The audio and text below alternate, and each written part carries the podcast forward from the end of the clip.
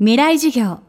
この番組はオーケストレーティング・ア・ブライター・ワールド NEC がお送りします。未来授業火曜日チャプター未来授業。今週の講師は著述家の古谷恒平さんです。インターネットや若者論などを中心に言論活動を展開。東京 FM タイムラインのパーソナリティとしてもおなじみです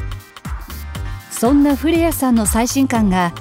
日本を蝕む極論の正体。政治教育メディアなどさまざまな分野で増殖する極論とその背景を分析した一冊です。組体操を強制する教育現場。TPP で日本は滅びるという TPP 亡国論。土日休みが大前提のプレミアムフライデー。これらは全て古谷さんが極論として挙げる事例。人は環境によって誰もが極論に同調する危険性をはらんでいると古谷さんは言います。未来事業2時間目。テーマは閉鎖的な集団が極論を生む。スタンフォード監獄実験というのがありましてそれはスタンフォード大学がまあある心理実験をやったんですね。まあ無作為に普通のあの市民の方を選んで疑似監守要するに監守の振りですね。監守役の人。それから疑似囚人。これは囚人役の人。これを囚人と監視で分けて。でそれでそこで暮らさせる。つまり監獄の中っていうのはもう完全にセットみたいなもんです。であなたは監視の役をやってください。であなたは囚人の役をやってください。でこれはもともと犯罪歴とかが何もない。普通の善良な人なんです。で最初はおふざけですからこれは。アルバイトみたいなもんですからみんな和気あいあいとやっていたんですがずっとこの閉ざされた空間要するに外出ちゃいけませんその間は。そうすると監修役の人がですねどんどんどんどん制服を与えられる警棒を与えられるとするとですね普通の人だったはず。で最初はおふざけのはずだったのにですねどんどんどんどんその本当の監視のように言葉遣いが荒くなっていったりですね非常に暴力的な所作を見せるようになったり逆に囚人役になっちゃった人はですねそれは本当は囚人じゃないんですよ。でもなんかこう非常に卑屈になったりですねすごく精神的なストレスを感じるようになったと。これ何が言いたいかっていうと物理的に閉ざされた空間あるいは社会的に閉ざされた空間の中では非常に常識を持っている善良な人であっても常識人であってもどんどんどんどんそれが続くとですねね非常に極端な常識外れな常識外の言動が当たり前のように捉えるようになってしまうんです。これがスタンフォード監獄実験というものの結果だったんですけれどもこれは実は今のこの監獄実験の囚人監視だけじゃなくてあらゆるところでそうですよね。だから普通の常識を持っている普通の感覚を持っているおかしいなっていうふうに思うところでもまるで監獄のようにですね社会的にも物理的にも閉ざされた空間それはもしかしたら企業かもしれない。もしかしたら学校かもしれない。もしかしたら政治政党かもしれない。そういったところは電子時代の囚人であり監修なのかもしれません。極論が増殖する背景には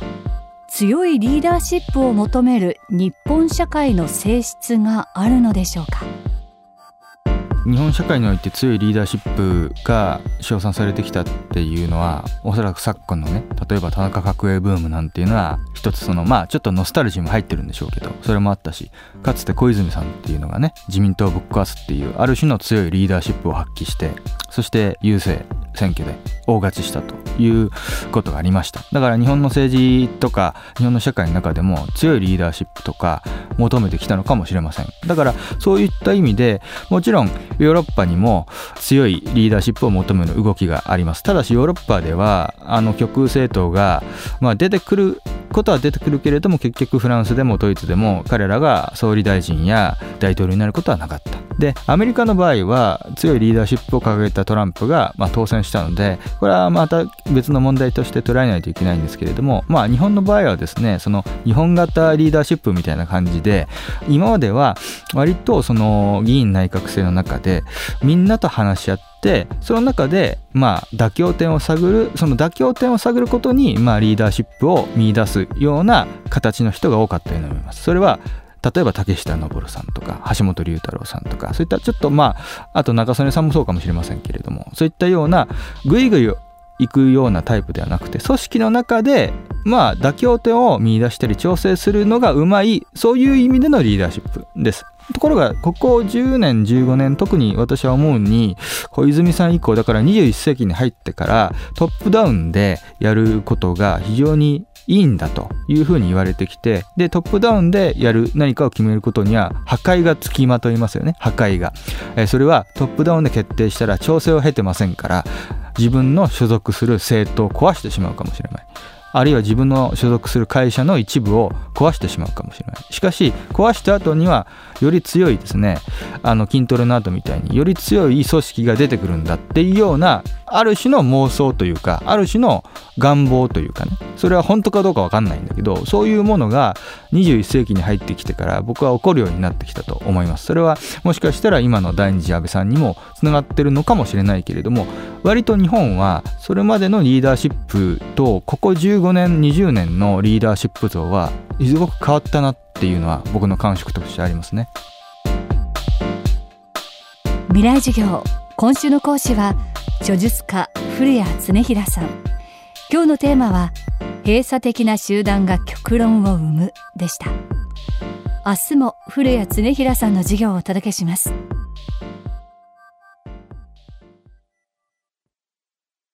未来授業。この番組はオーケストレーティング・ア・ブライター・ワールド NEC がお送りしました。